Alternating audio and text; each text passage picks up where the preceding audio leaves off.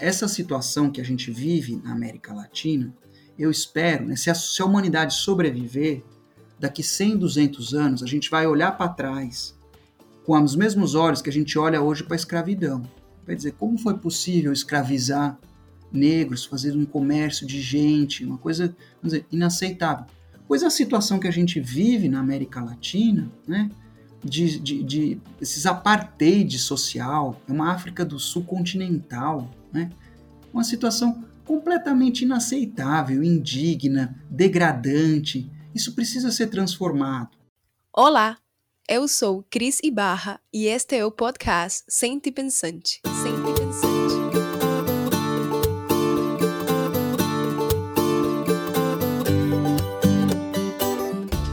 Este é o quinto episódio desta primeira temporada. Conversaremos sobre a importância da história, capitalismo dependente, industrialização e revolução na América Latina com o historiador brasileiro Fábio Luiz Barbosa dos Santos.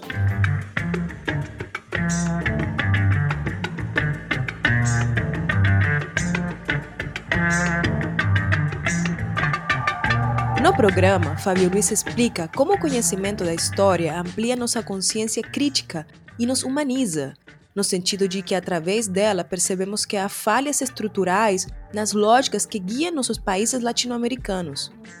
Lógicas como o negócio, em que a riqueza e o trabalho estão ao serviço dos interesses mercantis da burguesia nacional e o capital estrangeiro, e não dos interesses e anseios do conjunto da população.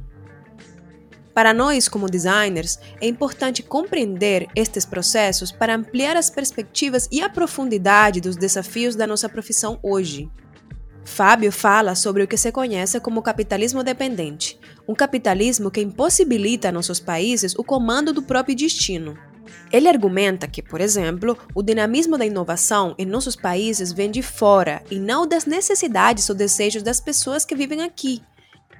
Para que esta situação mude, para que nossos países caminhem com suas próprias pernas, Fábio esclarece que não basta uma reforma, é necessária uma revolução. Este é o seu diagnóstico para uma situação que fica clara a partir do estudo da nossa história. No programa, este historiador traz à tona os valores da sociedade cubana, como a solidariedade e a soberania, e a importância da integralização dos países da nossa América.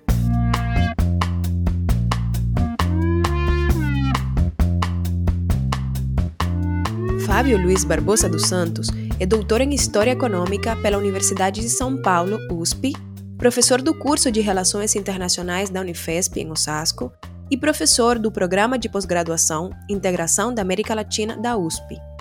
É autor de livros como Uma História da Onda Progressista Sul-Americana e coorganizador de livros como Cuba no Século XXI Dilemas da Revolução e México e os Desafios do Progressismo Tardio, publicados pela editora Elefante.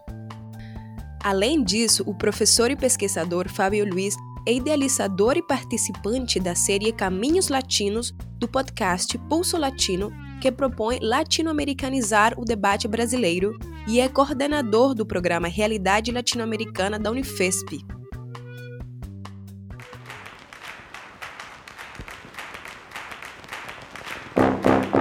Podcast Independente surge de uma parceria entre o Departamento de Design da Universidade Federal de Pernambuco, Recife, e o podcast Visualmente.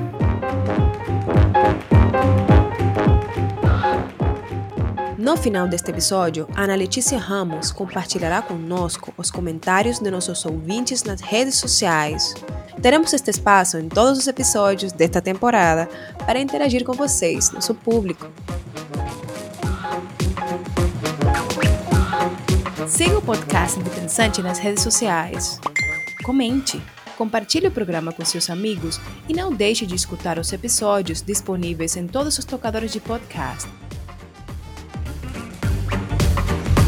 Então, fiquem com o programa.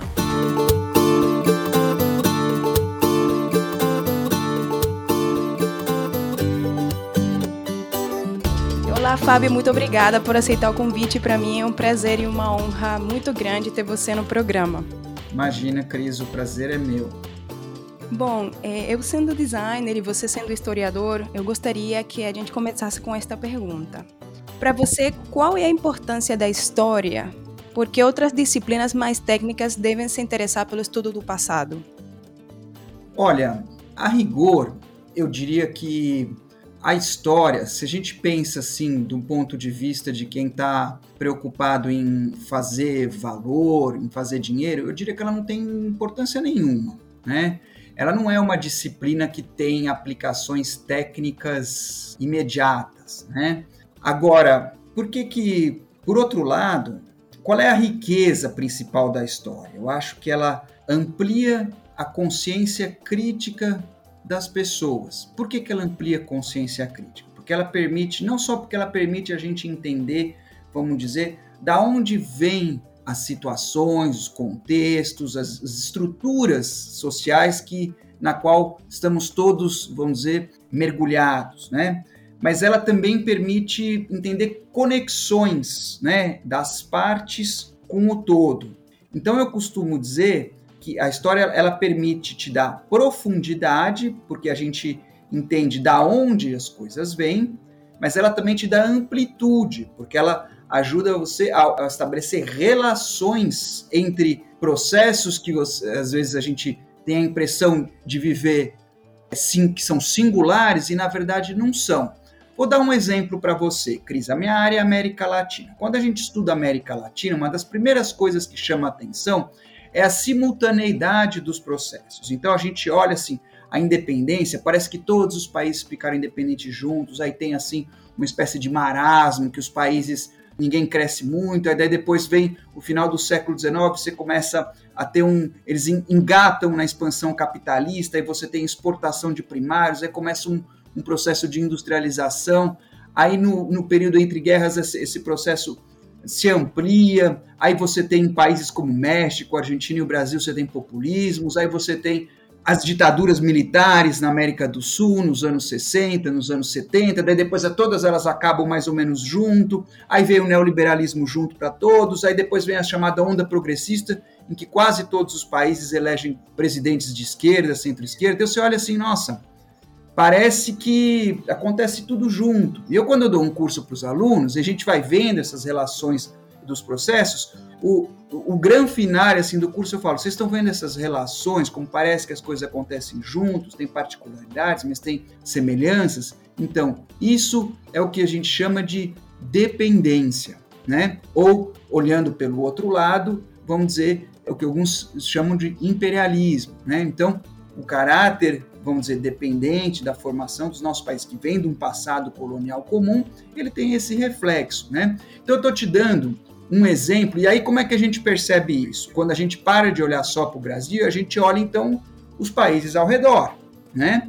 Mas aí também a gente precisa, a gente, isso se enriquece, a gente olha os países ao redor numa perspectiva histórica. Então, para olhar, por exemplo, Perón, Vargas, Cárdenas, vamos dizer, né? Então, esse é um exemplo. E aí, quando a gente faz esse exercício, de repente a gente percebe que somos países irmãos. Irmãos não só por ter um passado colonial comum, mas por ter uma trajetória histórica muito similar e tem uma origem comum, né? Uma, uma paternidade, uma maternidade bastarda, né? Como filhos do colonialismo, né? Tendo uma, uma, uma, evolução partilhada nos seus dramas, por exemplo, da violência, das ditaduras e também das revoluções, né, a gente projeta um futuro comum. Né? Tem um cubano chamado José Martí, no final do século XIX, que ele dizia assim: ele estava em Cuba. Cuba, você sabe que é do ladinho dos Estados Unidos. Então, ele ali, naquela época, Cuba ainda era colônia, colônia da Espanha, né? E ele percebeu o que era os Estados Unidos. Ele falou assim: olha, isso aqui é o seguinte: ou a América Latina, os, os países latino-americanos têm que se conhecer como quem vai lutar juntos, né? E a segunda coisa que ele disse é assim: ou a gente se une por dentro, ou a gente vai ser unido por fora. Quer dizer, né? Unido pelos, vamos dizer, por, por interesses que são estrangeiros, né? como por exemplo quando teve a proposta da ALCA, Área de Livre Comércio das Américas, no começo do século XXI. Né? Então, eu acho que essa conhecer a história, elas, elas nos ajuda a dar essa amplitude, profundidade. Uma vez que a gente tem amplitude e profundidade, a gente tem consciência crítica. Uma vez que a gente tem consciência crítica, a gente olha para o presente de outra maneira. E eu acho que de uma maneira mais comprometida, né, com valores humanísticos. Então, para voltar para o começo da minha, da minha resposta, eu diria que do ponto de vista de quem se preocupa em criar valor, em fazer dinheiro, a história não tem uso nenhum. Mas do ponto de vista de quem se preocupa em humanizar, a história ela é fundamental, porque elas nos, nos desperta, nos faz sensibilizar, perceber o que, que tem de comum entre todos, né, os seres humanos, e também o que tem de singular, né? Então eu, eu falei um pouco nessa na perspectiva latino-americana porque é o nosso entorno imediato, mas se a gente olha, por exemplo, Bolsonaro e a gente vê que tem uma sincronia, tem um presidente parecido na Índia, outro nas Filipinas, outro na Hungria, né? Outro na Turquia, né? Diferentes pedaços assim do sul global, né? A gente esse mesmo tipo de questão a gente coloca aí numa outra, num outro arco geográfico. Então a gente vai ganhando profundidade e ao ganhar profundidade a gente vai é um pouco que nem o, também o exercício da caverna do Platão, né? Aquele mito das pessoas que estão na caverna no sentido de que depois que você percebe, vê a luz, digamos assim, entende, você também não vai mais ser o mesmo, né? Então a história nos dá profundidade, amplitude e isso gera uma consciência crítica, né? E a gente pode perceber que há relações dos processos nessa nossa América Latina, correto? Correto. E eu acho que tem mais um ponto que é importante, Cris, que é esse da, da humanização. O que, que eu estou querendo dizer com humanização? É a gente. Veja, vou dar um exemplo bobo, concreto. Tem muita gente que, diante do desemprego, né, a, pessoa tende a se martirizar, né? Acha porque ela se culpabiliza, né? Numa situação que ela não consegue, vamos dizer, resolver e daí ela se sente inferior. E... Mas quando a gente percebe quais são as, vamos dizer, as determinações estruturais da situação que uma pessoa, né, que alguém vive, né? Ela vai deixar de se culpabilizar e, ou pelo menos ela vai entender que não é um problema pessoal, e ela vai entender que é um problema que muitas pessoas que tem a ver com estruturas sociais e que é um problema global, né? Então, isso não vai resolver o problema dela. É isso que eu estou querendo dizer, que não, não, tem uma aplicação imediata, mas isso vai colocar a forma com, ela, com que ela percebe esse problema num outro patamar. Então, ela se humaniza porque vai perceber que não é culpa dela, né? não é culpa daquele indivíduo, ao mesmo tempo em que ela percebe, ela se humaniza no sentido de se hermanar com todos os outros que passam por uma situação comparável, né? Eu acho que esse processo que você falou, história, conscientização crítica, ele tem esse potencial. Gostei muito desse exemplo porque, enfim, é, é como essa luz da, da caverna do Platão que você falou. A gente entende melhor as coisas a partir da história. Fábio, você falou também de dependência. Eu já vi você, você em outras entrevistas falando sobre o que é capitalismo dependente. Essa teoria do capitalismo dependente tem relação com nossa América Latina e com o Brasil? Como é que os europeus chegam na, na América, na, no que hoje é a América Latina, né, naquilo que a gente que, que chamam de descobrimento da conquista? Eles chegam aqui como uma expansão comercial, né? Portanto, eles vêm aqui para fazer negócio.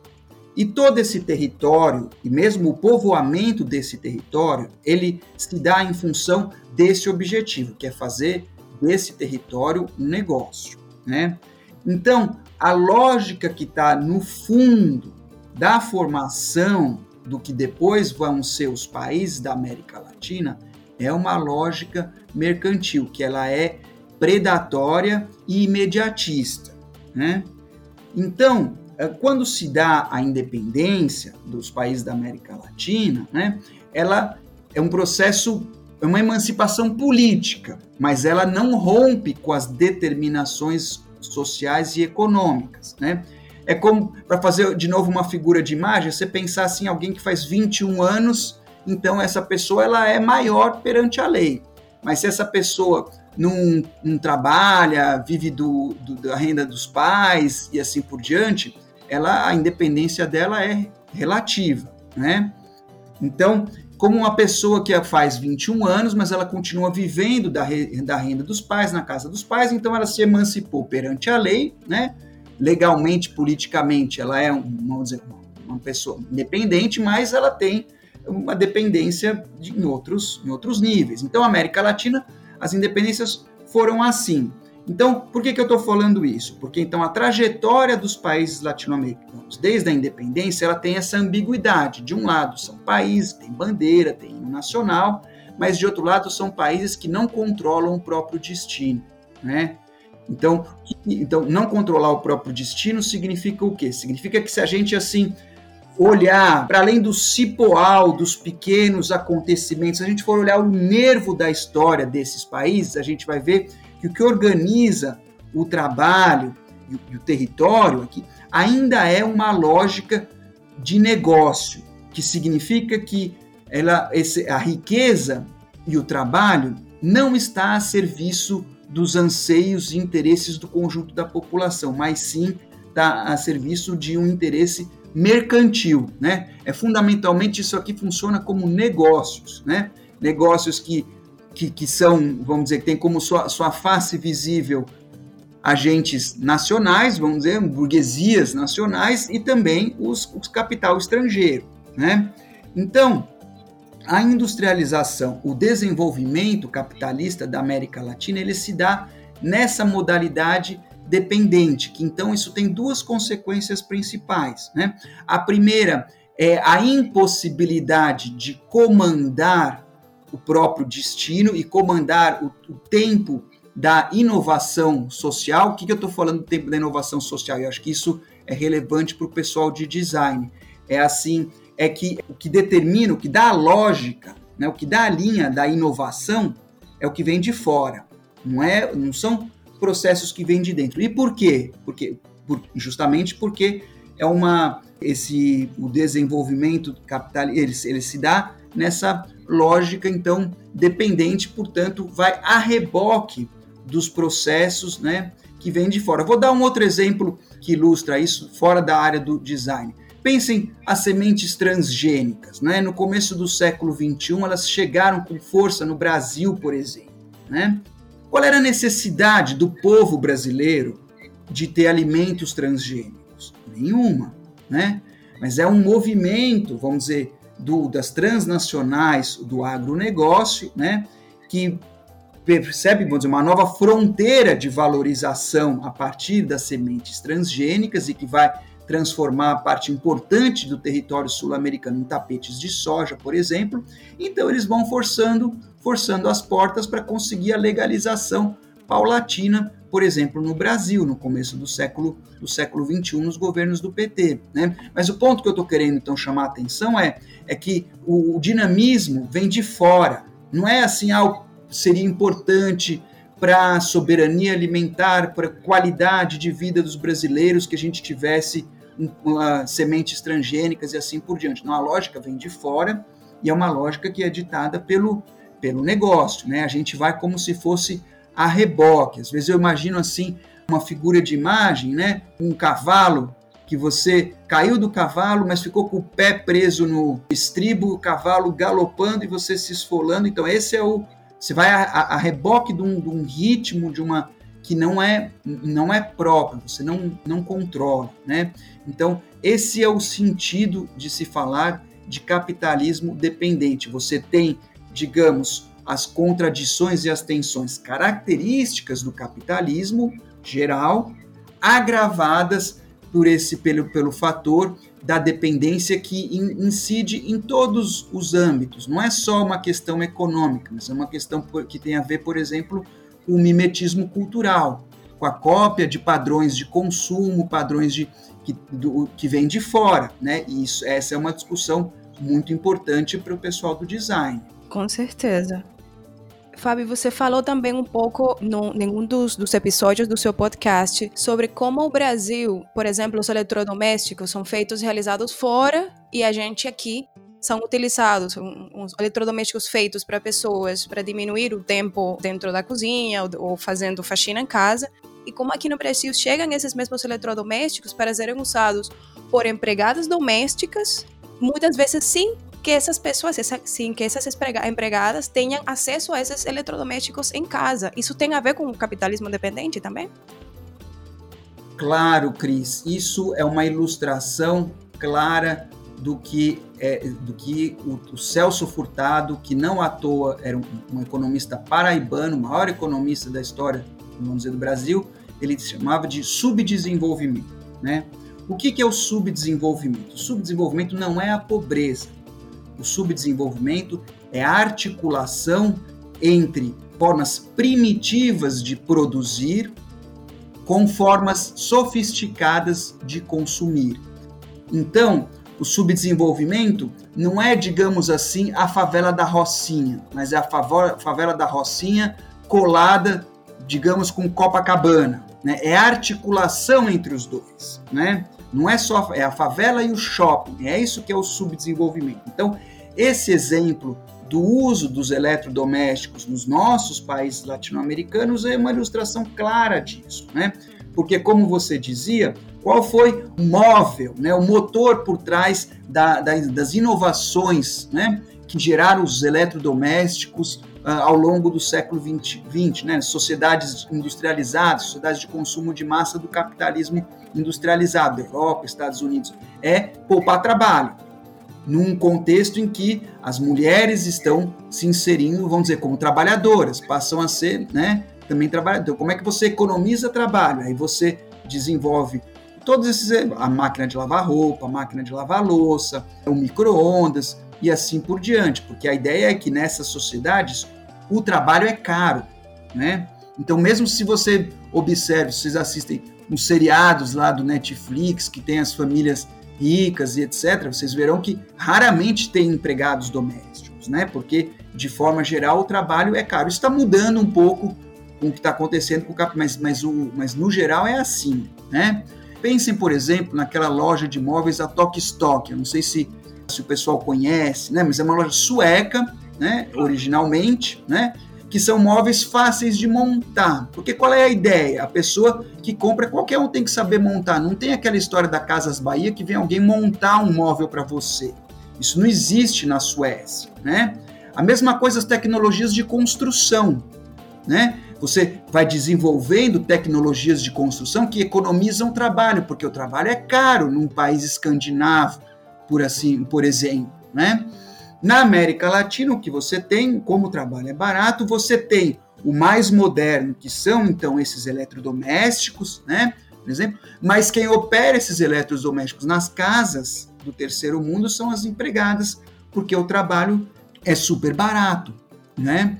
Então, é essa articulação entre é um exemplo dessa articulação entre o moderno, né, entre o moderno para consumir e o atraso para trabalhar, o atraso para produzir. Né? Ela se, se expressa de maneira cristalina nesse exemplo que você evocou. Muito bom, Fábio. Você fala, falou na primeira pergunta que eu te fiz sobre como essa há uma relações dos processos na América Latina. Isso tem a ver com essa dependência, com esse imperialismo que a gente vive, né?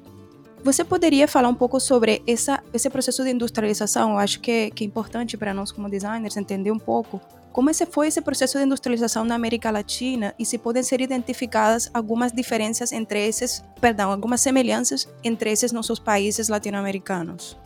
Ótimo.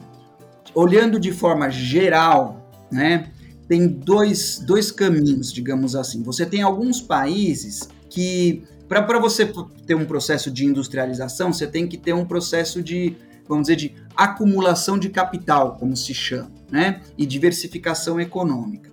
Em alguns países da América Latina, isso foi muito limitado, e esses países entraram no século XX basicamente como exportadores primários, como é o caso dos países da América Central ou do Paraguai, né?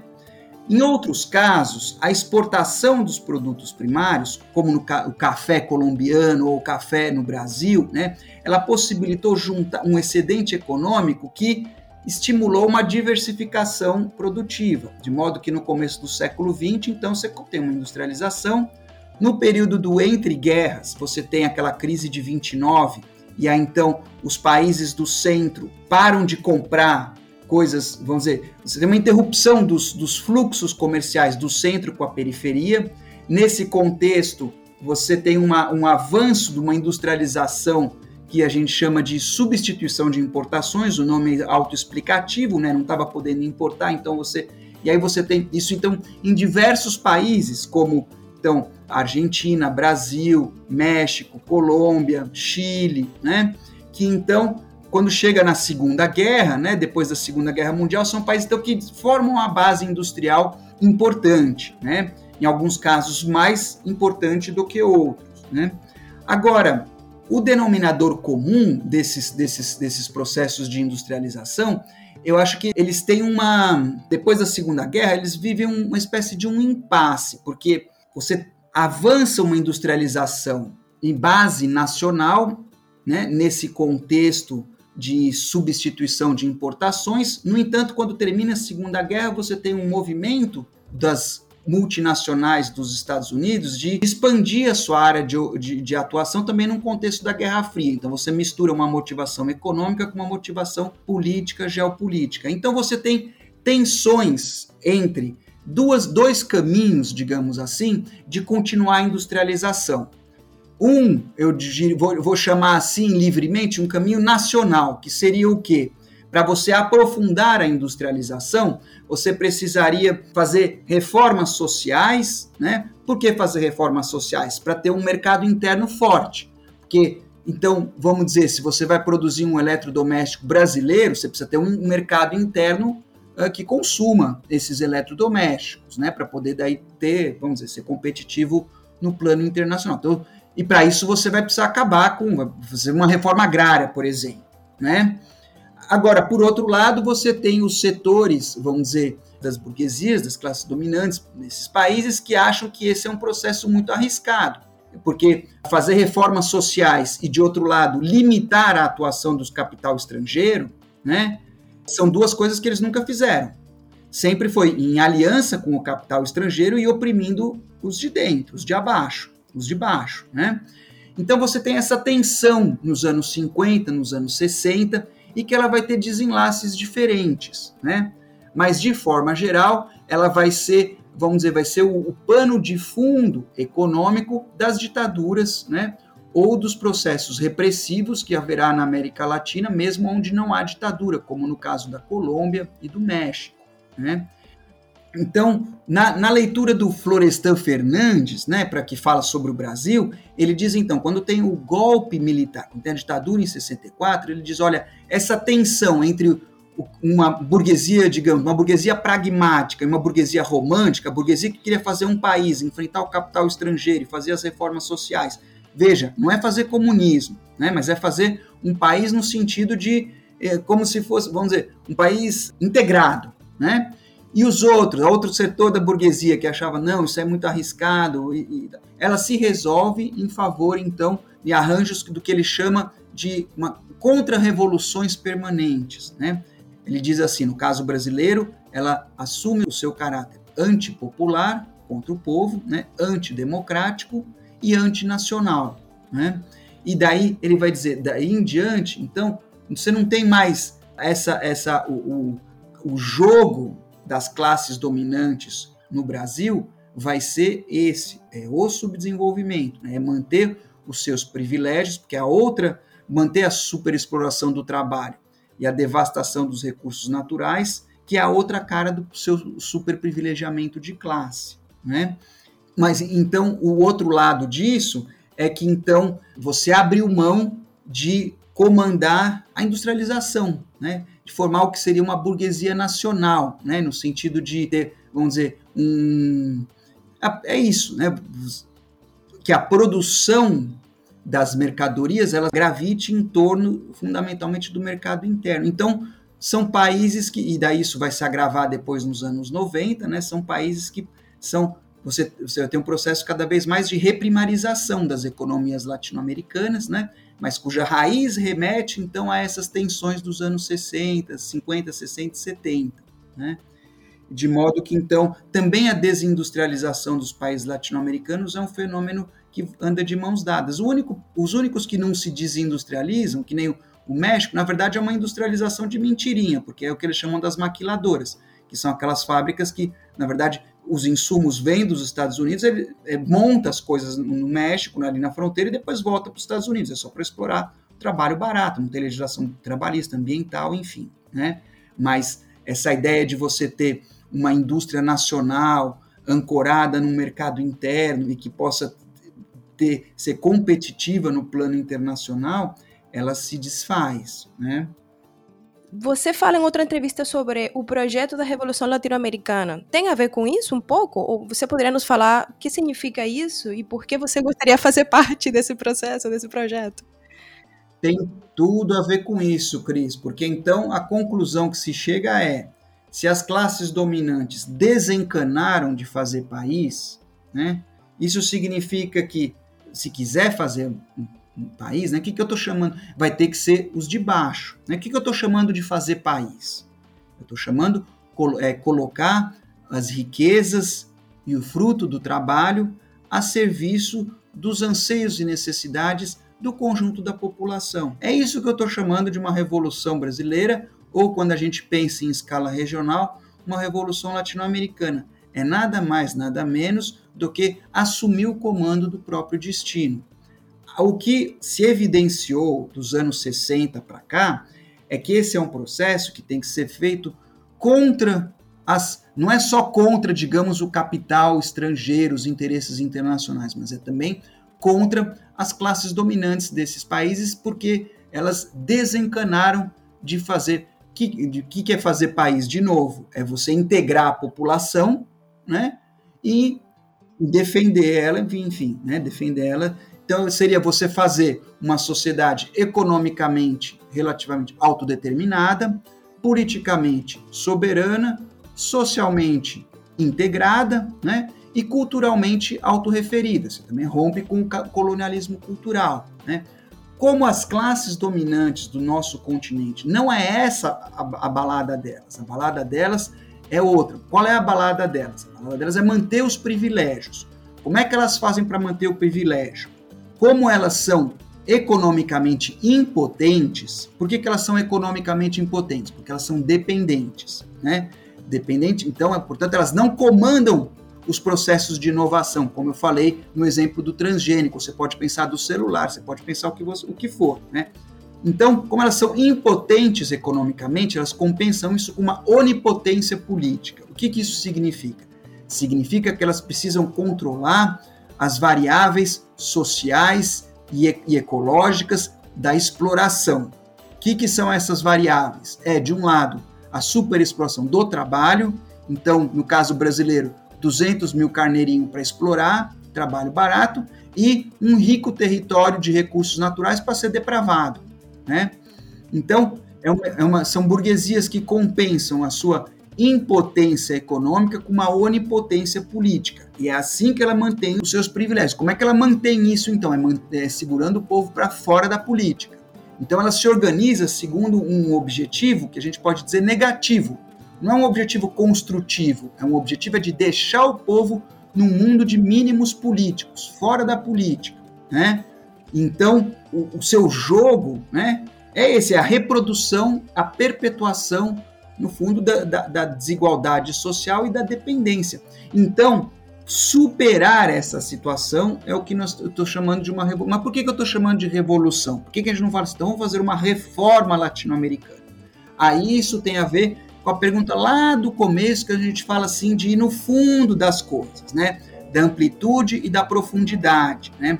Quando a gente vai na história latino-americana, na história do Brasil, dos outros países latino-americanos, lá no fundo a gente vai ver que isso não é uma questão de, não é uma escolha, é pelo, pela natureza, pelo caráter das classes eh, dominantes na América Latina.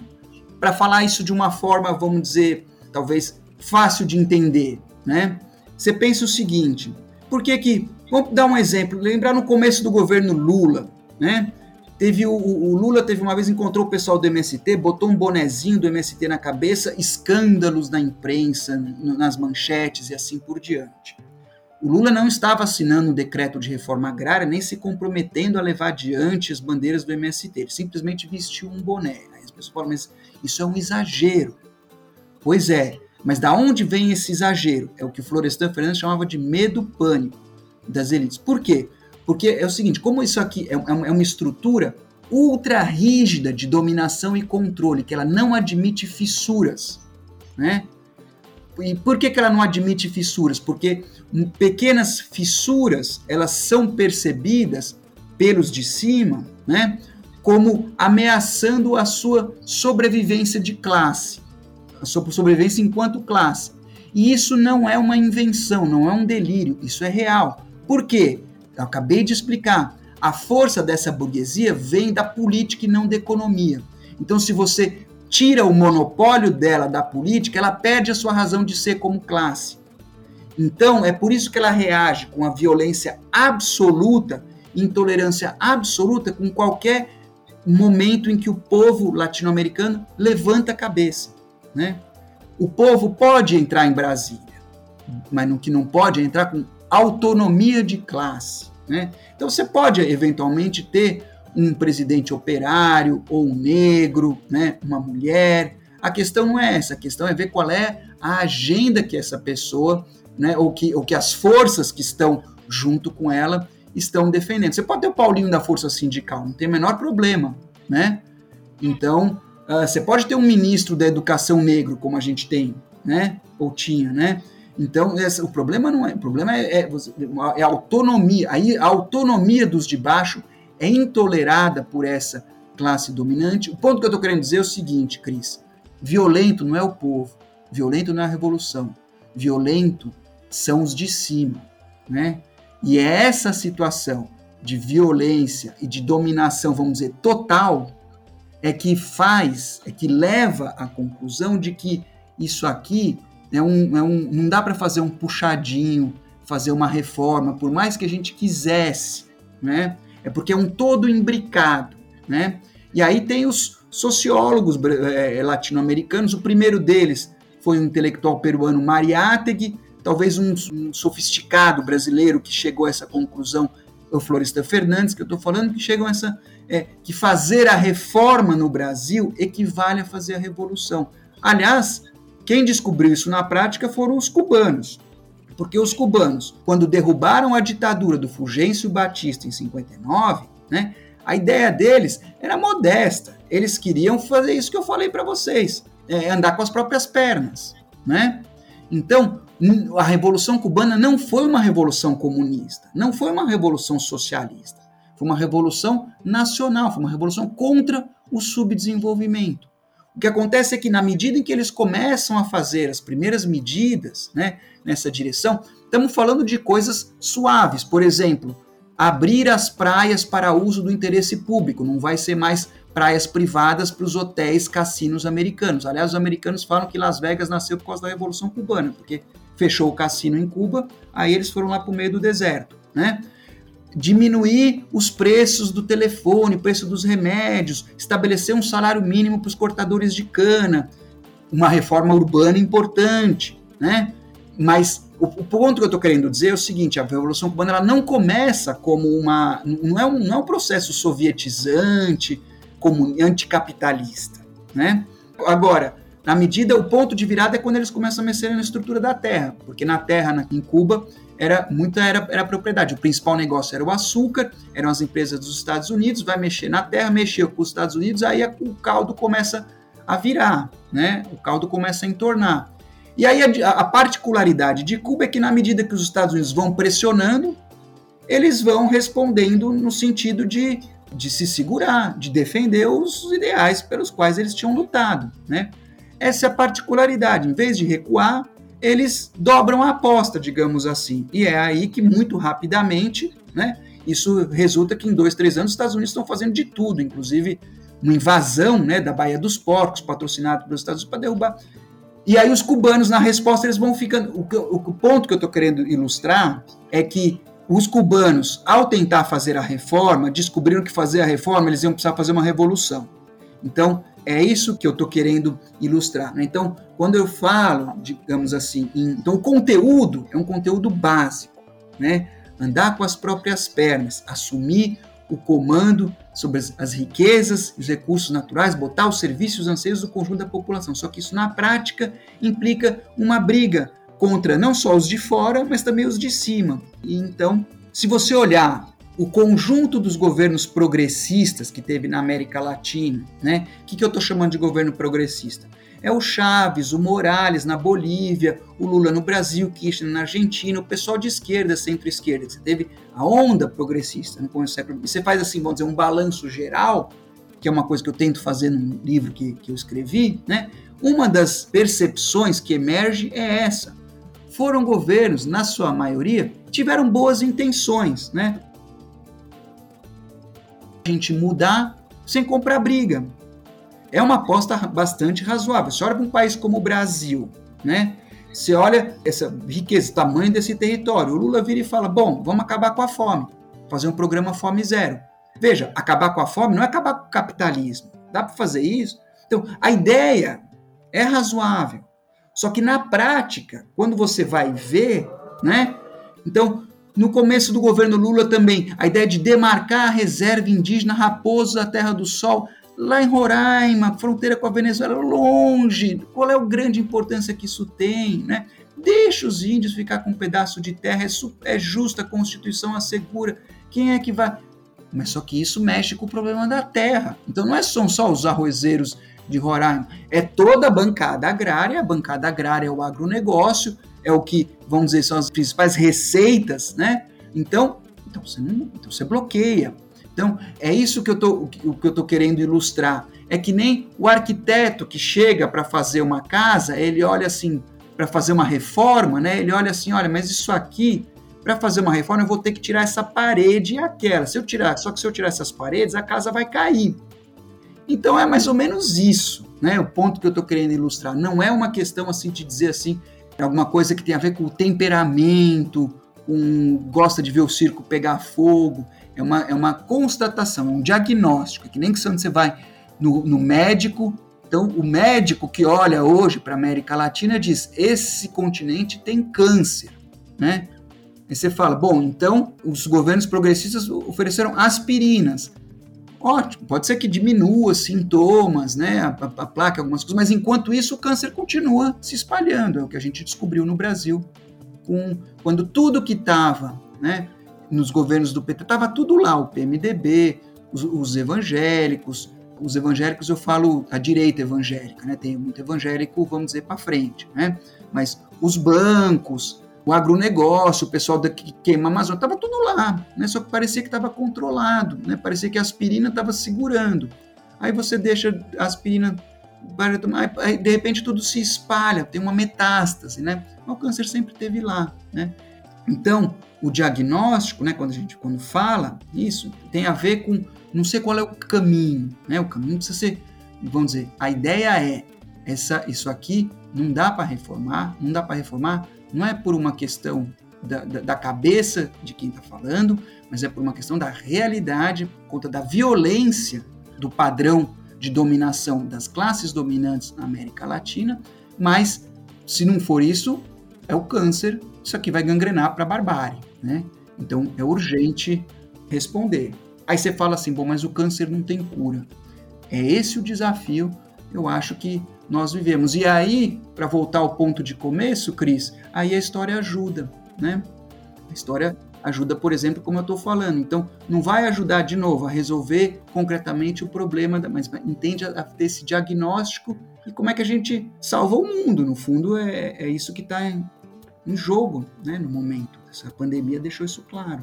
Fábio, você fala sobre andar com nossas próprias pernas e você trouxe o exemplo de Cuba. Vamos entrar um pouco nesse tema no seu livro, Uma História da Onda Progressista Sul-Americana, acho que você se referiu a ele ainda agora, você fala sobre Cuba, sobre algo que você percebeu, e é que para os cubanos, a realização das pessoas não é pelo fato do consumo, que tem, você falou, tem tudo a ver com o que você já tem falado ao longo do, do programa, senão com essa realização do ser humano, né? E para isso tem que ter outros valores, como a solidariedade e o cuidado, você disse. Você pode nos falar sobre essa sua percepção e sobre esses valores da sociedade cubana que talvez a gente possa aprender com eles? Claro, Cuba é, um, é uma história, um processo extraordinário. Eu estou falando extraordinário no sentido literal da palavra, é fora do comum. Tô, independente do julgamento de valor que você possa fazer. Quando a gente olha para a história latino-americana, né, a gente percebe quantas tentativas houve de andar com as próprias pernas e quantas foram fracassaram por um lado ou por outro, né? Geralmente de forma repressiva e com apoio externo, né?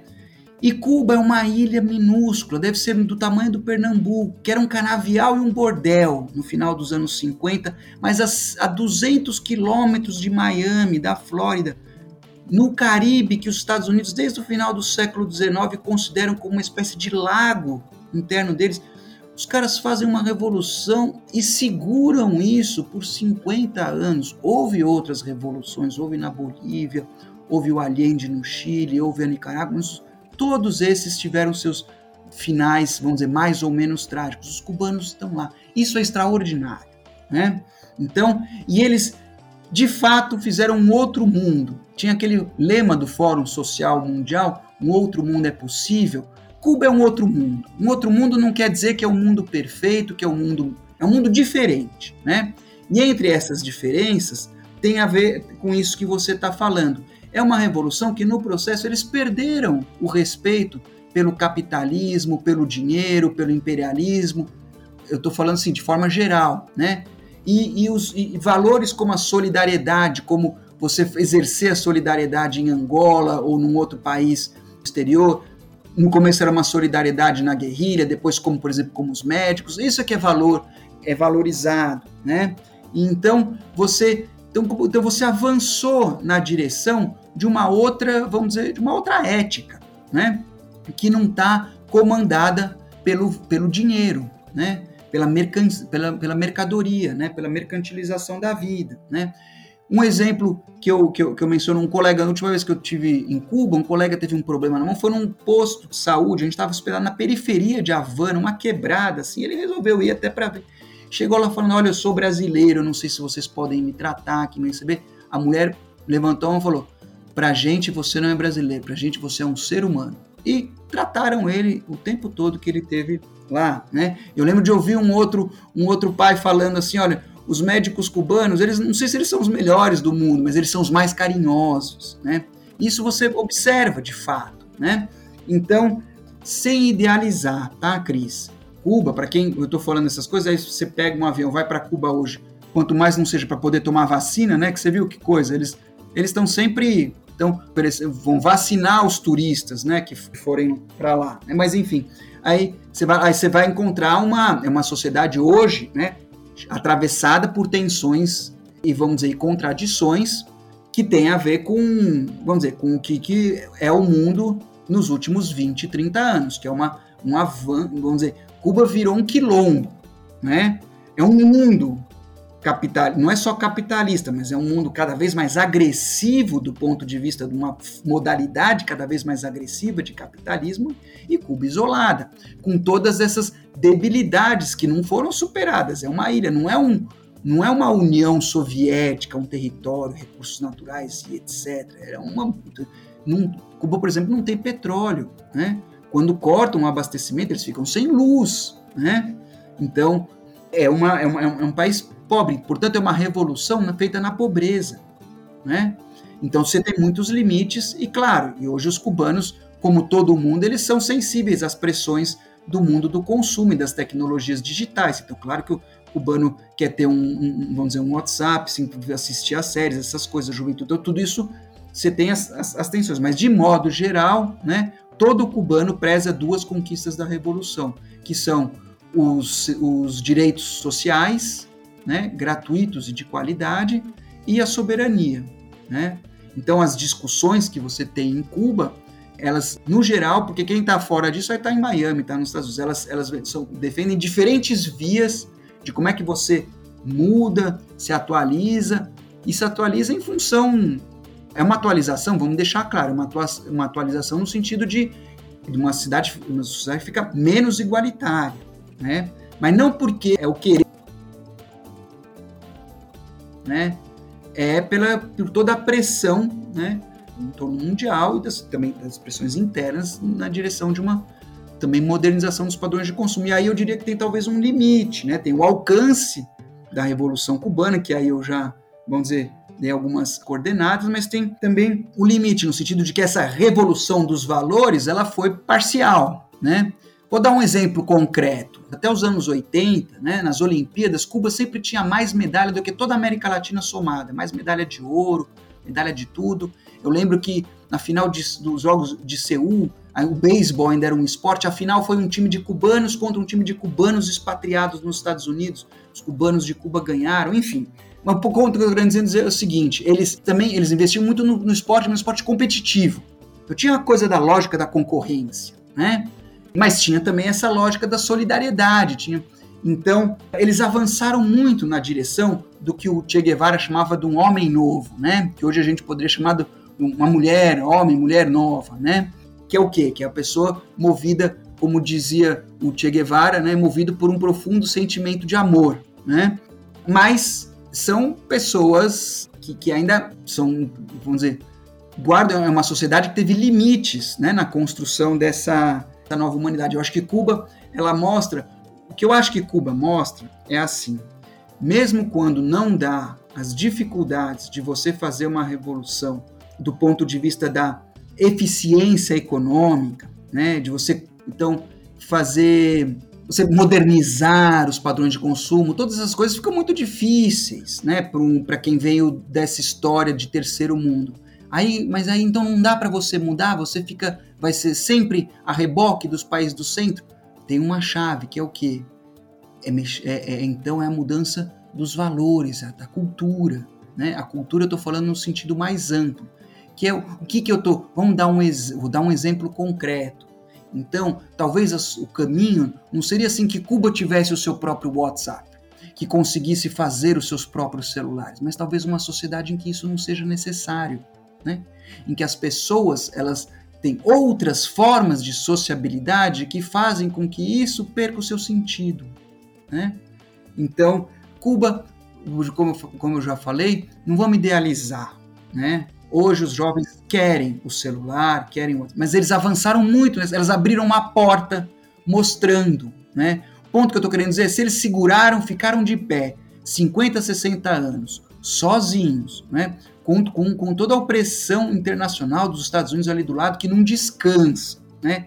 E eles estão de pé, eles continuam andando com as próprias pernas, é porque eles souberam, é porque aquelas pessoas, elas não estão, elas têm mais ali, elas não querem só o celular, se virar, fazer um, um sonho de consumo, um pouco elas querem, mas elas também valorizam muito a igualdade, a solidariedade, a soberania, né? Então acho que essa, essa é uma, são portas, né? A gente não vai, no século XXI, vamos dizer, copiar, fazer guerrilhas, talvez como no mundo dos drones, né? Mas, sem dúvida, Cuba tem muitas coisas que inspirar no século XXI para quem acredita, para quem tem essa necessidade da mudança. E eu acho que esse caminho da cultura e dos valores, sem dúvida, é fundamental. É fundamental. Já estamos chegando no final da, da nossa conversa, Fábio. Eu queria, para fechar, te perguntar sobre o Pulso Latino, sobre o podcast, sobre essa série Caminhos Latinos que se propõe a latino-americanizar o Brasil. Para vocês, por que é importante a integração entre os países da nossa América, como fala o cubano José Martí? É para mudar o mundo, para mim, estou falando, né? Porque eu, eu entendo que essa, essa situação que a gente vive na América Latina, eu espero, né, se, a, se a humanidade sobreviver, daqui 100, 200 anos, a gente vai olhar para trás com os mesmos olhos que a gente olha hoje para a escravidão. Vai dizer, como foi possível escravizar negros, fazer um comércio de gente, uma coisa dizer, inaceitável. Pois a situação que a gente vive na América Latina, né, de, de, de esses apartheid social, é uma África do Sul continental, né? uma situação completamente inaceitável, indigna, degradante. Isso precisa ser transformado. Né? E num mundo em que as relações econômicas, sociais, elas estão cada vez mais, vamos dizer, elas vão se integrando, né? e portanto fica mais difícil ter a mudança numa escala nacional, o horizonte imediato da mudança de cada país latino-americano do, do, continente é a América Latina, né? Então, eu entendo como José Martí que você citou de novo, nós precisamos conhecer os nossos vizinhos como quem vai lutar juntos. nos cursos que eu dou para América, eu começo brincando assim com os meus alunos. Eu falo, olha, tem dois objetivos desse curso. Primeiro é que vocês torçam para a Argentina na próxima Copa do Mundo. Né? E eu falo, eu, não, eu falo, não estou brincando. Né? Por quê? Eu falo, gente, a gente não chama eles de hermanos, né? Porque eles são nossos irmãos. Por que, que eu vou torcer? Por que, que eu vou querer mal a um irmão? A gente tem que estar junto, se conhecer e estar junto e, e se apoiar, né? Até porque essa rivalidade é uma construção das ditaduras entre Brasil e Argentina, mas esse é outro outro, outro, outro. E segundo, eu falo para eles assim, que vocês tenham um anseio, quando vocês tiverem a condição de fazer uma viagem de férias, não de ir para Disney, mas vocês vão para Bolívia, que vocês vão para Colômbia, que vocês vão para o Peru, né? Se tiver caro pegar um avião, que vocês peguem um ônibus, vocês vão para o Uruguai, para o Paraguai, né? Para Venezuela, né? Por quê? Né? Aí eu estou falando dessa, dessa, dimensão cultural, né? Da, vamos dizer, da alienação, né? Então, mas o ponto que eu quero chegar, né? O que e acho que o pessoal que é um espírito compartilhado pela turma do Pulso Latino é que a gente se aproximar enquanto povos é fundamental se a gente quer mudar esse, esse apartheid social, né? A gente precisa se conhecer, não só para a gente, porque a gente vai ganhar muito, vai aprender muito, vai se divertir muito indo para esses países, muito mais do que indo. Eu também falo assim para os meus alunos: pensa o Cebolinha e a Mônica. Né? O que, que é mais divertido? O Mickey ou o Cebolinha? Todo mundo acha o Cebolinha. O Mickey é um puta chato, todo mundo sabe disso. Né? Então, da onde é que vem a força. É, isso, isso eu dou um exemplo para explicar que globalização é um processo, envolve relações de poder. Não é uma coisa igualitária que a gente vai globalizar tudo, é relação de poder. Né? Então o Mickey está globalizado, não o Cebolinha. Né? Então, mas o Mickey é um chato. O ponto que eu quero dizer é o seguinte: as pessoas elas vão na Disney, elas têm essência. Não por causa do Mickey, que é um puta chato, mas é porque, porque você tem uma, uma aspiração, uma, uma idealização de um modo de vida, de um padrão de consumo. É tudo que você associa aquela figura e aquele país que no fundo é uma sociedade doente, paranoica, infeliz, né? Por que, que a gente vai se inspirar nisso? Então, no fundo, o turismo de Miami é um turismo de consumo. Então, se a gente quer fomentar outros valores, vamos fazer turismo na Bolívia, na Colômbia, nesses países maravilhosos, né? Tem tanto para a gente acrescentar de tantos outros pontos de vista, né? Pode até consumir, claro, você vai trazer também lembranças lindas desses, desses países, mas, o, mas o, o, o motor é se expandir horizontes, né? ampliar a nossa percepção quanto, vamos dizer, seres humanos, crescer e se enriquecer não no dinheiro, né? mas na experiência de vida. Perfeito, muito, muito obrigada, Fábio. Suas palavras são mais do que necessárias. Eu adorei escutar você e aprender com você, então agradeço muito. Ah, Cris, eu super agradeço. Eu lamento não ter falado mais coisas diretamente relacionadas a design, como eu tinha previsto, mas fico muito feliz com essa ponte. Olá, sejam bem-vindos à sessão de redes sociais do nosso podcast. Meu nome é Ana Letícia e eu faço parte da equipe do podcast Sente Pensante. Nessa parte do programa, eu vou ler para vocês alguns dos comentários que recebemos dos nossos ouvintes nas nossas redes sociais. Se você quer fazer parte do programa, fica de olho que o próximo comentário pode ser o seu. A Carla Danitza disse: Gente, amei o design desta página. Parabéns por isto e por todo o conteúdo. Que bom que você gostou do nosso design, Carla. Temos recebido alguns outros elogios por conta do nosso design e ficamos muito felizes que vocês estão gostando do resultado do nosso trabalho.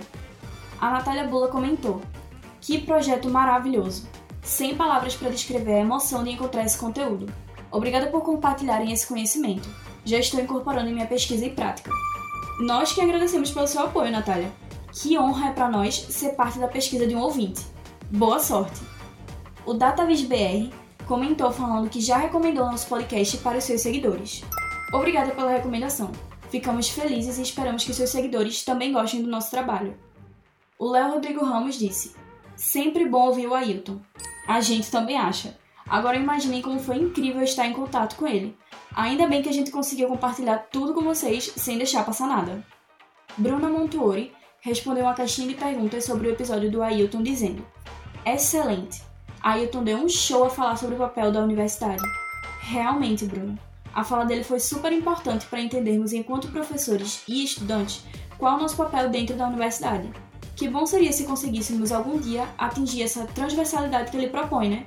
Vamos todos furar a caixinha da universidade e transformá-la em multiversidade. A Mariana Lúcio disse: Incrível! Me fez pensar em tantas coisas.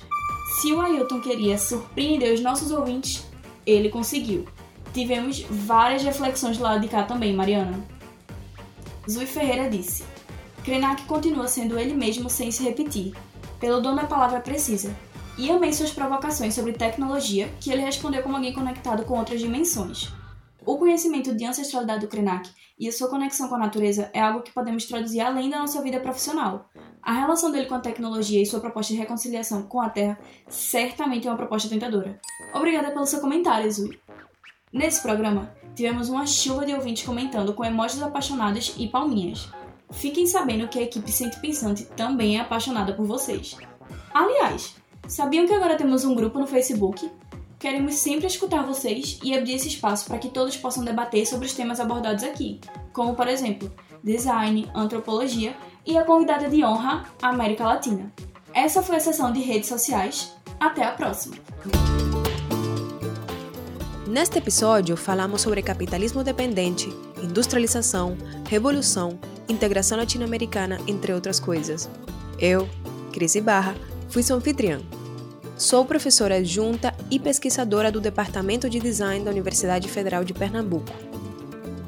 Este podcast está sendo desenvolvido como projeto de extensão do Departamento de Design da Universidade Federal de Pernambuco, Brasil. As estudantes participantes são Ana Letícia Ramos, Débora Andrade, Clara Oliveira, Nicole Ferraz e Taíli Ramos. Para a produção desta primeira temporada, o Sentipensante foi contemplado no edital Criação, Fruição e Difusão LAB-PE da Secretaria de Cultura do Estado de Pernambuco.